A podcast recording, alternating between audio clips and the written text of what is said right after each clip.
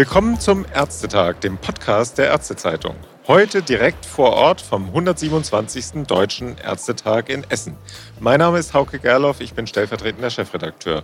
Und vor mir steht Dr. Susanne Jona, neu gewählte Vizepräsidentin der Bundesärztekammer. Hallo, Frau Dr. Jona, und herzlichen Glückwunsch zur Wahl. Ja, vielen Dank, Herr Gerloff. Frau Dr. Jona, erste Frage. Sind Sie nach den Wahlgängen glückliche Vizepräsidentin der Bundesärztekammer oder unglückliche Nichtpräsidentin? Sie waren ja auch gegen Herrn Dr. Reinhardt angetreten. Na, die Antwort ist sicher beides. Wir haben ja im Deutschen Ärztetag bei der Abstimmung gesehen, dass ich auch sehr, sehr viele Abgeordnete angesprochen habe mit den Zielen und Vorstellungen, die ich in meiner Bewerbungsrede geäußert habe. Aber äh, die knappe Mehrheit war äh, für den Amtsinhaber Kollegen Dr. Klaus Reinhardt. Äh, das Ergebnis akzeptiere ich selbstverständlich, auch wenn ich mir selbstverständlich ein anderes gewünscht hätte. Aber auch als Vizepräsidentin werde ich sicher diese Themen angehen können. Wollen Sie eigentlich weiterhin Vorsitzende des Marburger Bundes bleiben?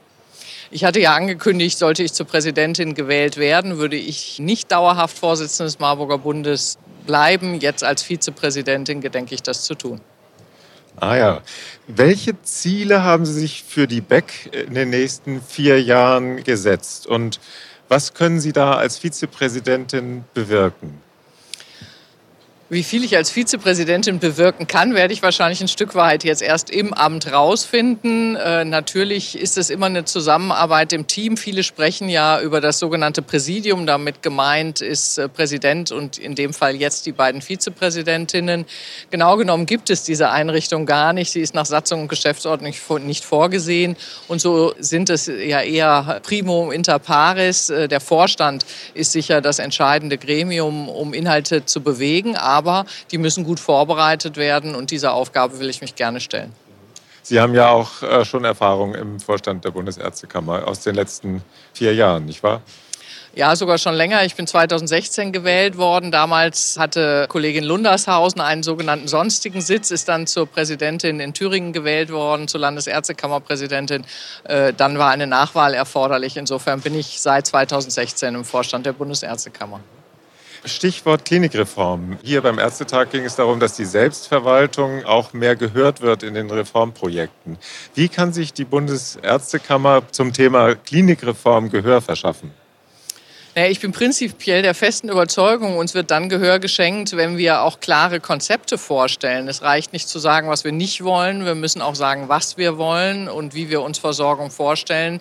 Und das ist meiner Meinung nach das beste Rezept, um auch gehört zu werden. Nicht immer Fragen, äh, warten, bis Fragen an uns gestellt werden, sondern uns aktiv beteiligen. Das ist sicher auch wichtig bei der Krankenhausreform. Und da ist ja noch vieles unklar, wie genau es umgesetzt werden soll. Insofern glaube ich, ich schon, wir haben da auch noch Möglichkeiten, uns einzubringen. Und insbesondere das Thema Weiterbildung, was natürlich eine Kernaufgabe für uns als Kammern ist, muss besser bedacht werden. Sie, das Wort Weiterbildung kommt ja nicht mal vor in der dritten Stellungnahme der Regierungskommission, die sich mit der Krankenhausreform beschäftigt. Also da werden wir uns sicher aktiv einbringen. Kann man denn schon sagen, welche Positionen Sie als Organisation, die ja für die Ärztinnen und Ärzte wirklich auf allen Versorgungsebenen spricht, ich glaube nicht, dass wir da eindeutige Positionen verteilen. Wenn man sich in Landesärztekammern oder erst recht in der Bundesärztekammer engagiert, dann ist, gehört man zu denen, die die Versorgung aus allen Facetten, aus allen Bereichen mitdenken sollen. Wir sind gerade die, die über den Tellerrand hinwegschauen und sagen, wir müssen die gesamte Versorgung im Auge behalten. Insofern glaube ich, dass das unsere aller Aufgabe ist und man sich nicht beschränken sollte auf eine Facette. Welche Themen sind Ihnen denn für die ambulant tätigen Ärztinnen und Ärzte wichtig?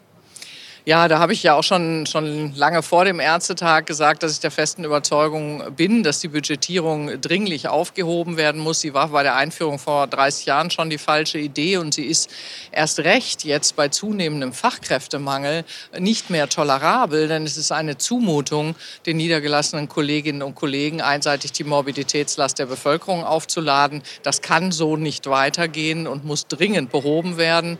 Das ist sehr wichtig. Frau Dr. Jona, im neuen Präsidium der Bundesärztekammer sind ja wieder ein Hausarzt, eine Gebietsärztin und eine Krankenhausärztin vertreten. Das war ja bisher in etwas anderer Konstellation auch so. Wie einig ist sich die Ärztinnenschaft, sagen wir mal, über die Sektoren hinweg und wie wird es Ihnen gelingen, als Bundesärztekammer mit einer Stimme zu sprechen? Naja, das war ja das Ziel, gerade klar zu machen, dass es wichtig ist, dass wir gemeinsam entscheiden äh, bei der Wahl oder den Wahlen. Gestern hatte man ja manchmal wieder doch den Eindruck einer gespaltenen Ärzteschaft. Das können wir nicht gebrauchen, das können wir uns auch nicht mehr leisten. Denn wenn man vielleicht vor 15 Jahren noch gedacht hat, man hat sich ganz äh, bequem seitens der äh, Sektoren eingerichtet. Das ist für niemanden mittlerweile mehr bequem und für die Patientinnen und Patienten auch nicht sinnvoll. Insofern müssen wir Versorgung gemeinsam denken. Wenn wir das nicht schaffen, werden wir auch nicht äh, genug Gehör finden. Frau Dr. Jona, vielen Dank für das Gespräch und viel Erfolg im neuen Amt. Alles Gute für Sie. Sehr gerne. Vielen Dank, Herr Gerloff. Und auch wieder vielen Dank fürs Zuhören. Bis zum nächsten Ärztetag. Tschüss.